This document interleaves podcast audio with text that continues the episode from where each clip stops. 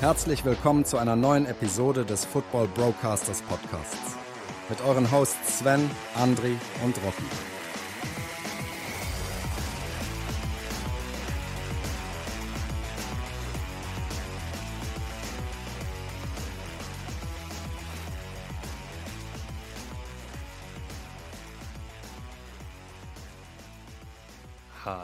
Freunde des American Footballs. Willkommen bei den Football Broadcasters. Mein Name ist Rocky. In der heutigen Folge bringe ich euch die Woche 5 in der NFL näher. Vorab, in dieser Woche gibt es die ersten Teams mit einer Bye Week. Nach dieser Episode könnt ihr auf unseren Social Media Kanälen eine Übersicht zu den Bye Weeks finden. Damit habt ihr eine kleine Übersicht, welches Team in welcher Woche eine Bye Week hat.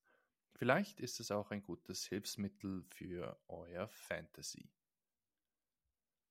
Die Cleveland Browns, LA Chargers, Seattle Seahawks und Tampa Bay Buccaneers haben in dieser Woche spielfrei.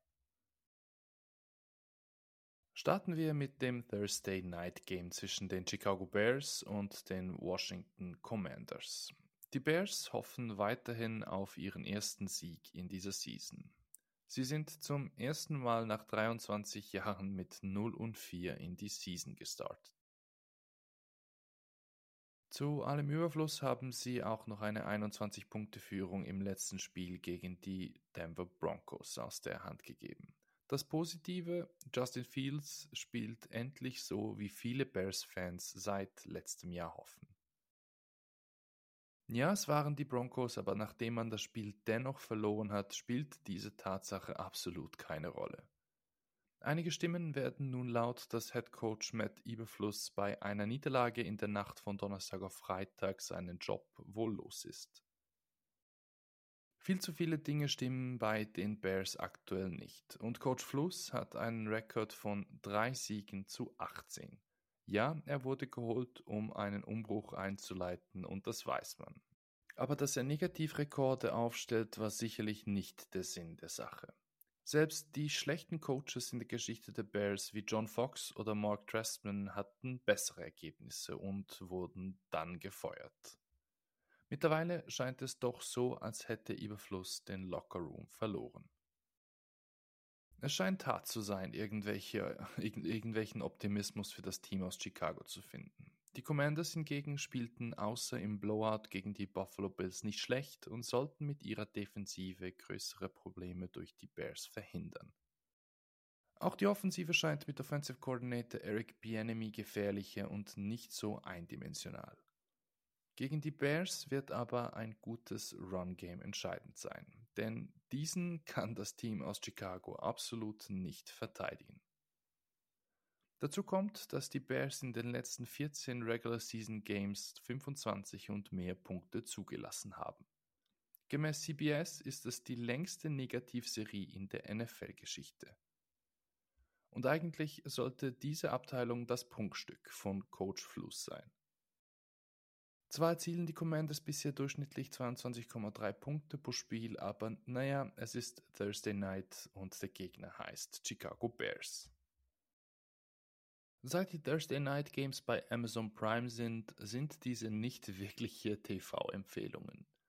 Aber coole Sache, dass man von Commanders Seite ein ausverkauftes Stadion vermelden kann. Das letzte Duell dieser beiden Teams war definitiv keine Augenweide. Eine Personalie könnte den Bears wieder zur Verfügung stehen. Nachdem Guard Tevin Jenkins auf der IR-Liste war, trainierte er bereits Montag und Dienstag voll mit.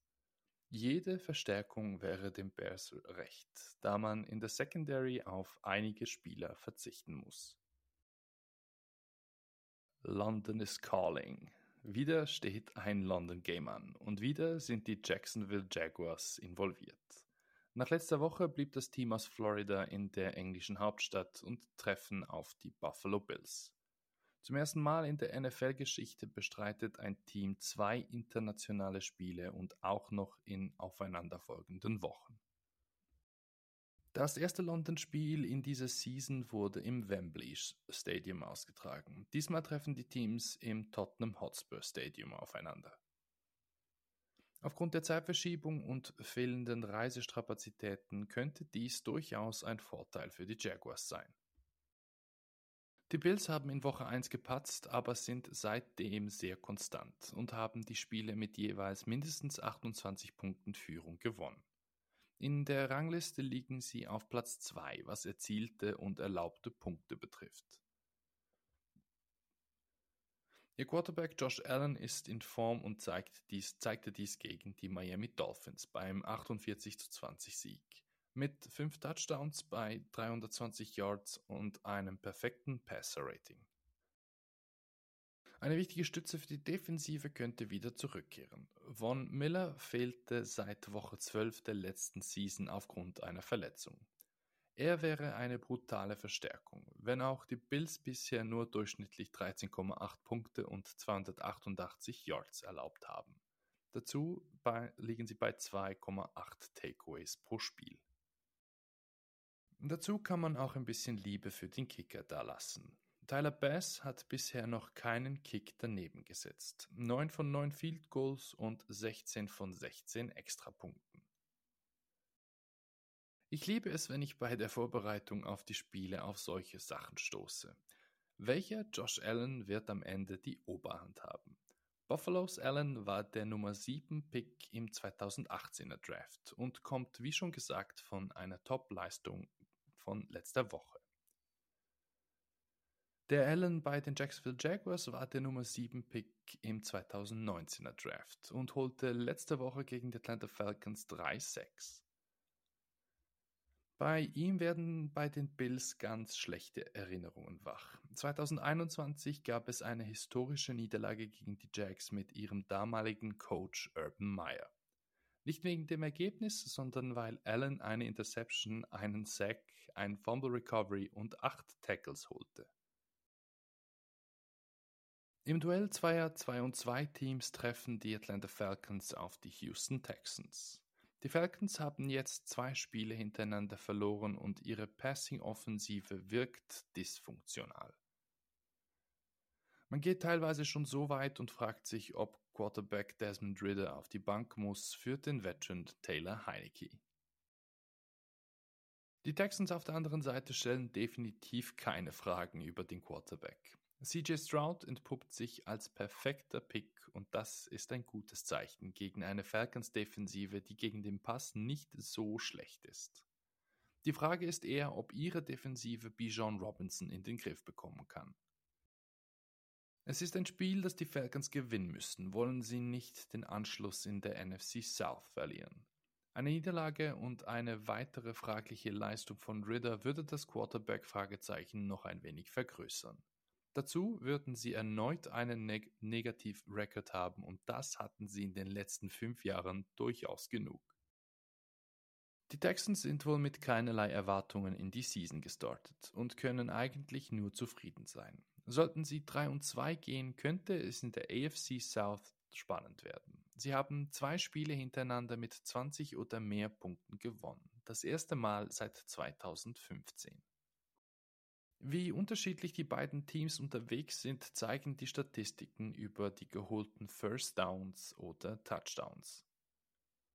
Während bei den Texans nur 15% der Rushing-Versuche zum Erfolg führten, bedeutet, das bedeutet letzter Platz in der Liga, sind es bei den Falcons 27,4% äh, der Versuche. Damit liegen sie auf dem Platz 6.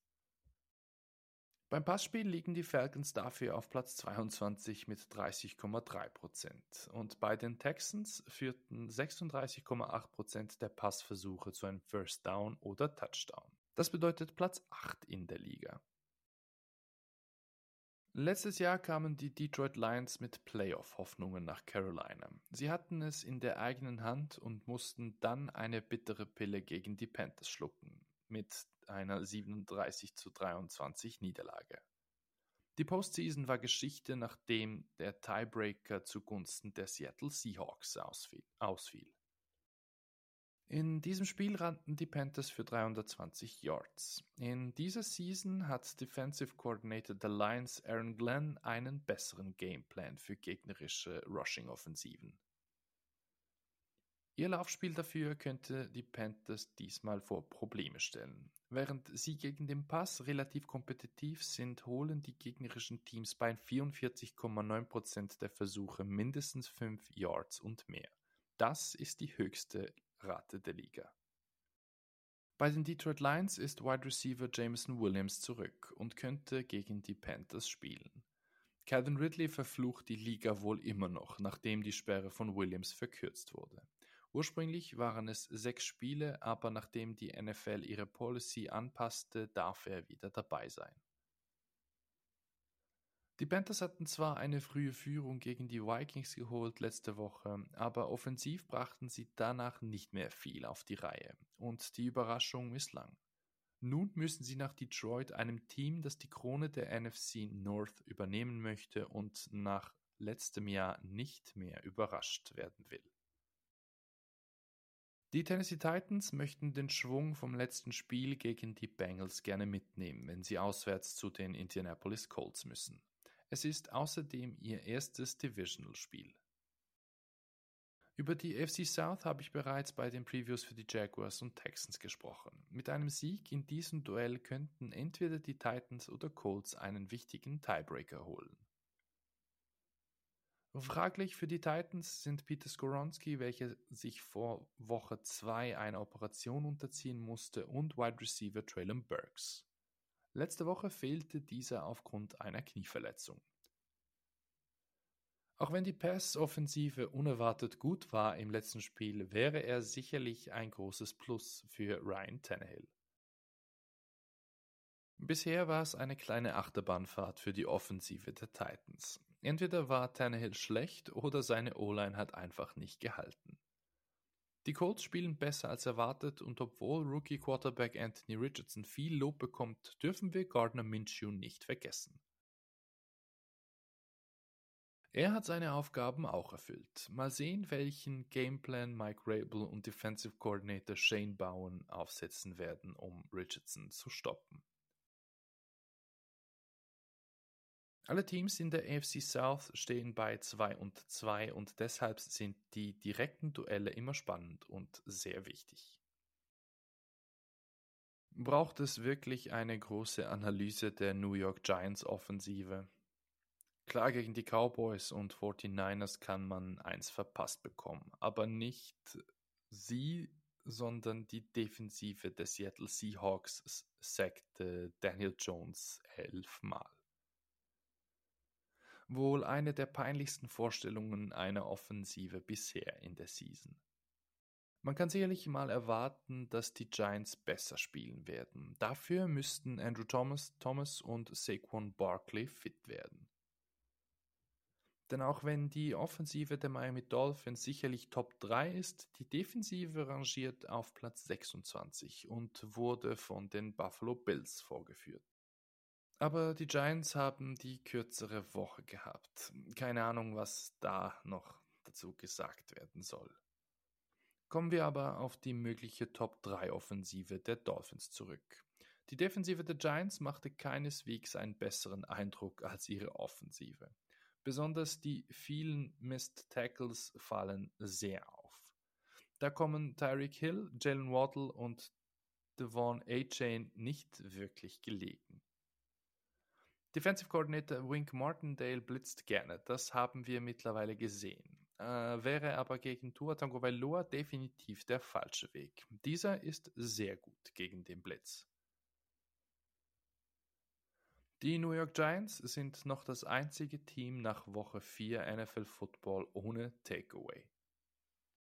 Wie schlecht die Giants aktuell in der ersten Halbzeit eines Spiels sind, zeigen zwei Statistiken. Man hat ein Punktedifferential von minus 76 in den ersten Halbzeiten und sie erzielten bei 22 Drives in der ersten Spielhälfte keinen Touchdown. Die New England Patriots kehren nach zwei Auswärtsspielen zurück ins Gillette Stadium und empfangen die New Orleans Saints. Aber das scheint in der modernen Zeit kein Vorteil mehr zu sein. Aktuell sind die Patriots zu Hause 0 und 2 und in den letzten Jahren waren sie 4 und 4 und 4 und 5.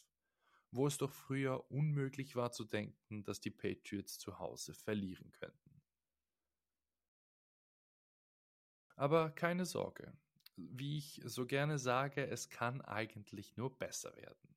Naja, wirklich Hoffnung habe ich nicht. Wieso? Beide Teams punkten nicht wirklich gerne.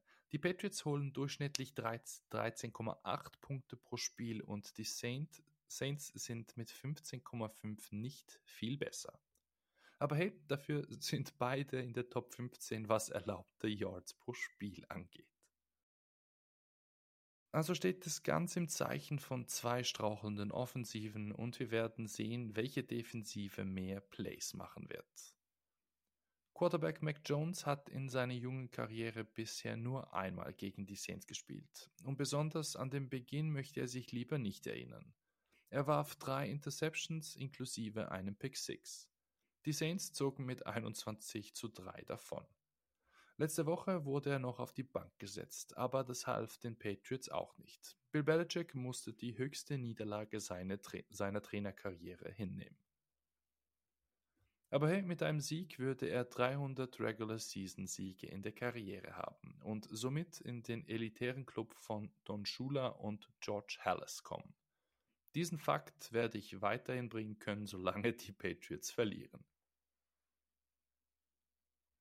Die Patriots haben Verletzungsprobleme in der Secondary und mussten reagieren. Man tradete für Cornerback JC Jackson von den LA Chargers.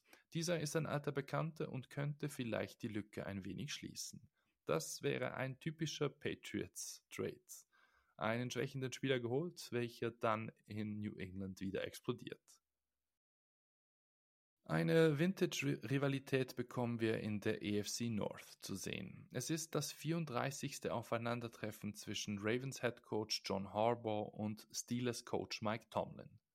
Während der, während der eine fest im Sattel, Sattel sitzt, könnte es für Mike Tomlin zum ersten Mal eine Losing Season geben. Bei einer Niederlage ständen sie, ständen sie bei 1 und 4. Die Fans haben bereits einen Schuldigen gefunden. Offensive Coordinator Matt Canada kann die Offensive um Quarterback Kenny Pickett und Receiver George Pickens nicht zum Laufen bringen. Die Offensive der Ravens hingegen strotzt nur so vor Selbstvertrauen und Lamar Jackson nimmt Würfe, die wir so nicht oft von ihm gesehen haben. Sie sind aktuell das Team to beat in der AFC North und könnten bei einem Sieg mit 4 und 1 ein wenig davonziehen. Kenny Pickett hat sich gegen die Texans verletzt und die Chance ist groß, dass Mitch Trubisky spielen wird. Klar würde man sicherlich den Vorteil sehen, wenn Pickett spielt, aber in einer Sache ist Mitch wohl besser. Die Ravens sind in den unteren Rängen, was Pressure Rate betrifft und greifen öfters auf den Blitz. Mit Trubisky ist besser gegen den Blitz, als wenn er nicht geblitzt wird. 31 von 47 Pässe für 393 Yards und ein Touchdown, wenn er geblitzt wurde. 2020 waren es sogar 66 von 91 für 667 Yards, zwei Touchdowns und nur zwei Interceptions. Was die Rushing-Defensive angeht, ist es eine andere Sache bei den Ravens. Aber die Steelers haben bisher noch niemand in Angst und Schrecken versetzt, wenn sie den Ball gelaufen sind. Wer hätte vor der Season gedacht, dass in diesem Duell beide Teams 1 und 3 stehen? Okay, bei den Arizona Cardinals haben wir es ein wenig vermutet. Aber bei den Cincinnati Bengals ist es doch ein wenig überraschend, auch wenn sie immer ein bisschen langsam in die Season starten. Ein Grund dafür ist, dass Joe Burrow verletzt ist und sich durch die Spiele schleppt. Mal sehen, ob er und sein Team sich so einen Gefallen tun. Joshua Dobbs überrascht die Liga mit 289 Yards im letzten Spiel und man kann sicherlich darüber diskutieren, ob er wieder so eine Leistung bringen kann. Aber die Bengals Defensive hielt beispielsweise Matthew Stafford unter 300 Yards und sackte ihn sechsmal. Die Offensive, naja, letzte in Yards und Punkte pro Spiel, Passing Game klappt wie bereits angesprochen gar nicht und Rushing Attack ist quasi nicht existent. Vielleicht müssen sie diesmal mehr auf den Lauf vertrauen, denn es scheint doch, als würde Burrow sehr limitiert sein aufgrund seiner Verletzung. Sollten die Bengals gegen die Cardinals verlieren, wird der Panic-Knopf sicherlich aktiviert werden. Mit den folgenden Statistiken frage ich mich wirklich, wie können die Bengals von den Buchmachern als Favorit angesehen werden? Sie haben lediglich 10 Offensive Plays, welche 15 oder mehr Yards gebracht haben, die wenigsten in der NFL. Nur bei 3 von 44 Drives resultierte ein Touchdown, ebenfalls die wenigsten in der Liga. Nur 21,6% der Arizona-Ballbesitzer resultierten nicht in einem First Down. Nur die Bills sind in dieser Kategorie besser. Die Bengals sind mit 47,7% auf dem zweitletzten Platz. Die O-Line der LA Rams sah gegen die Colts letzte Woche nicht sehr gut aus. Und mit den Philadelphia Eagles kommt ein Team, welches auf Rang 4 steht, was Pressure angeht. Sollte Matthew Stafford aus irgendeinem Grund doch Zeit haben, den Ball zu werfen, wird er die Eagles Secondary doch vor Probleme stellen können. Darius Slay und James Bradbury sind noch nicht ganz im Modus von letztem Jahr. Die Secondary liegt auf Platz 19 gegen den Pass und man hat bisher nur gegen Kaliber wie Mac Jones, Baker Mayfield und Sam Howell gespielt. Im Run-Game wird es wohl nicht ganz so rosig aussehen. Da sind die Eagles um einiges besser aufgestellt. Jalen Hurts auf der anderen Seite könnte von der schwachen Pressure Rate der Rams profitieren. Er könnte also auf da, es könnte also auf das hinauslaufen wie gegen die Commanders. Sein Running Back DeAndre Swift könnte ebenfalls profitieren, denn die Laufverteidigung liegt im unteren Feld der Tabelle. Aber irgendwie sind die Eagles noch nicht ganz in die Spur gekommen in dieser Season. Möglicherweise liegt es an den neuen Koordinatoren oder man ist sonst noch nicht so ganz im Groove. Es werden bereits Stimmen laut, dass sie wie die Vikings letztes Jahr durch die Season durchmogeln werden. Ich glaube zwar nicht daran und denke, dass die Eagles bald ihr volles Potenzial ausschöpfen können. Aktuell sind sie wohl mit den San Francisco 49ers das beste Team in der NFC. Letzte Woche hätte es beinahe die zweite brutale Niederlage gegeben und das gegen die Chicago Bears. Aber die Denver Broncos kämpften sich zurück und angeführt von Russell Wilson gewann sie das Spiel dennoch. Aber mit den Jets kommt definitiv der härteste Gegner bisher. Im EPA Defensive Rank lagen die, die gegnerischen Teams bisher immer in den unteren 10. Die Jets liegen auf Platz 12. Sie brachten Patrick Mahomes dazu, mehrere Interceptions zu werfen. Während es Chefkoch Wilson mit dem unteren Ende der Nahrungskette zu tun bekommen hat, musste Zach Wilson gegen die in der Top 10 gerankten Teams, was EPA angeht, antreten. Nachdem er letzte Woche sein wohl bestes Spiel der Karriere zeigte, kann er eigentlich darauf nur aufbauen. Die Broncos bringen gar keinen Druck auf den Quarterback und so wird Zach Wilson alle Zeit der Welt haben, um auf Garrett Wilson und Alan Lazard spielen zu können. Damit nicht genug, die Broncos liegen auf Platz 31, was Stopping the Run angeht. Nur die Panthers sind da schlechter. Nachdem Brees Hall vorletzte Woche noch mit seinem Coach gestritten hatte, wird er sich sicherlich über das Matchup freuen. Ich hatte es vorhin von Patrick Mahomes. Passend dazu kommt das Spiel der Minnesota Vikings gegen die Kansas City Chiefs. Es war sehr ungewöhnlich, Mahomes so schlecht spielen zu sehen. Nach der 17 zu 0 Führung im ersten Viertel schien man sich der Sache wohl zu sicher zu sein. Aber als es wirklich darauf ankam, war er da und sicherte seinem Team den Sieg. Wenn er dann hört, dass die Vikings aktuell praktisch niemanden stoppen können, sollte sich ein Lächeln, sollte sich ein Lächeln wirklich nicht verkneifen können. Der Pass Rush der Vikings ist in den Top 10. Aber wenn man die Tabelle umdreht, dass ihre Laufverteidigung besser ist als, als die Fans gegen den Pass, wird auch Travis Kelsey glücklich machen. Auf der anderen Seite die Chiefs. Natürlich gab ihre Defensive zu Beginn zu wünschen übrig, aber mit der Rückkehr von Chris Jones sollte das erledigt sein. Ja, sie haben Zach Wilson wie Aaron Rodgers aussehen lassen, aber das war ein Versehen, weil sie nicht glauben konnten, was mit Mahomes passiert ist. Aber die Vikings haben doch auch eine explosive Offensive. Wenn Kirk Cousins etwas Zeit hat und lediglich im Augenwinkel Justin Jefferson sieht, wird es gefährlich. Aber die größte Frage ist, wie die Star Tribune korrekt angemerkt hat, wird Taylor Swift wieder beim Spiel dabei sein? Gemäß Quellen gibt es noch keine definitive Bestätigung. Aber wenn man seine Pflicht als Berichterstatter ernst nimmt, weiß man, dass Taylor Swift im Juli bereits ein Konzert in Minneapolis gegeben hat. Sie kennt also den Weg. Irgendwo in Vegas kann man sicher eine Wette dafür abschließen. Das ist mal ein Sunday Night Game, für welches sich das Wachbleiben wirklich lohnt. Die Dallas Cowboys müssen nach Santa Clara zu den San Francisco 49ers. Brock Purdy hatte lediglich einen nicht angekommenen Pass letzte Woche gegen die Cardinals und wäre ansonsten perfekt gewesen. Naja, gegen die Cowboys wird er definitiv mehr unter Druck kommen. Die Niners haben Mike McGlinchey nicht wirklich ersetzt, sondern George Kittle blockt jetzt halt ein bisschen mehr. Ist zwar für seine Fantasy-Stats nicht ganz so gut, aber naja, seit Arthur Smith wissen wir ja, dass die Coaches von einen Scheiß auf Fantasy geben. Diesmal wäre es aber für das Spiel von Vorteil, mal wirklich vom Fantasy abgesehen. Die Cowboys Linebacker sind in Coverage nicht überragend. Im letzten Playoff-Spiel kam das Kittel zugute und er hatte ein Monster-Game.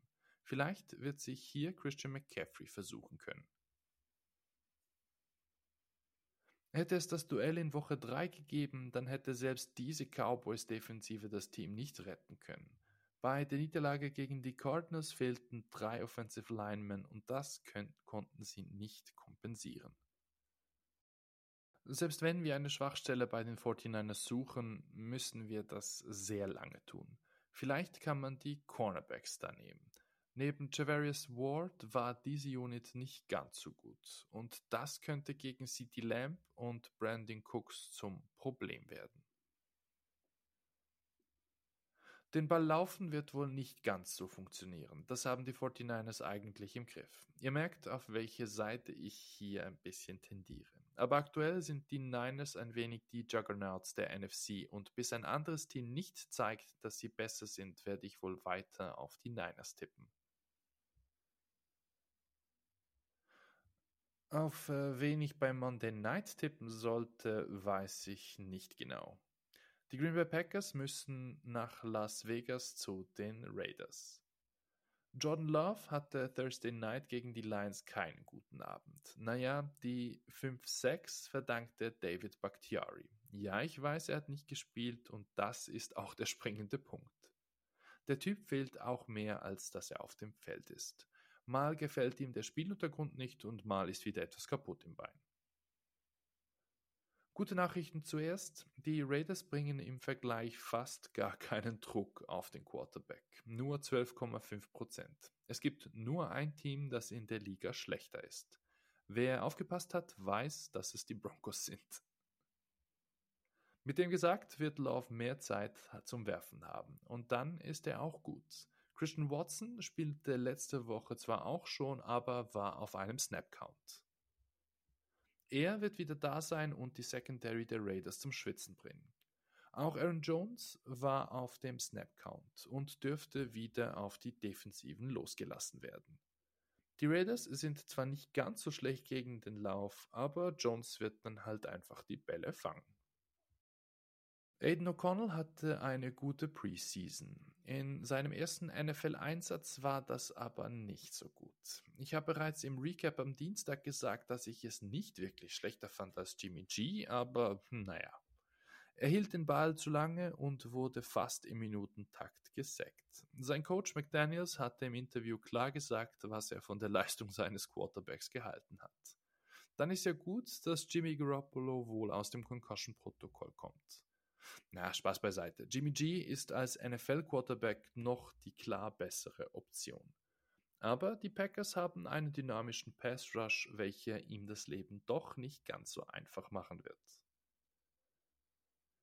Die Packers sind Dritter im Pressure Rate und das Blocking der O-Line in Vegas reicht, um die Spielautomatenknöpfe in den Casinos zu bedienen.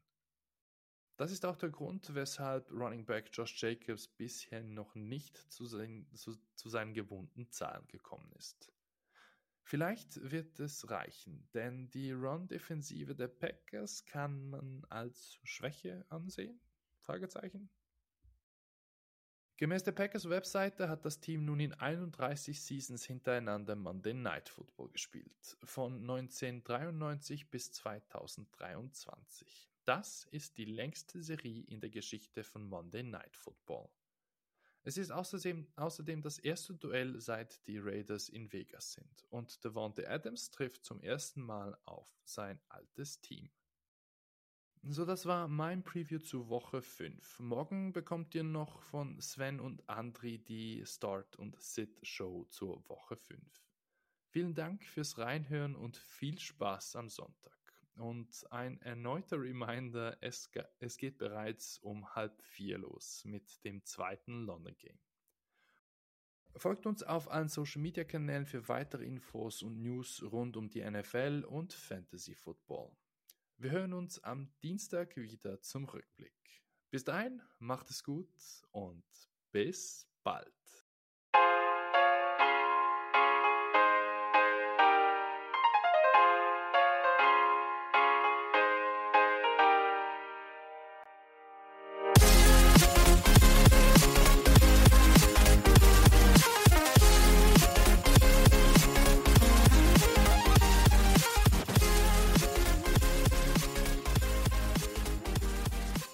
Dank fürs Zuhören und bis zur nächsten Episode der Football Broadcasters.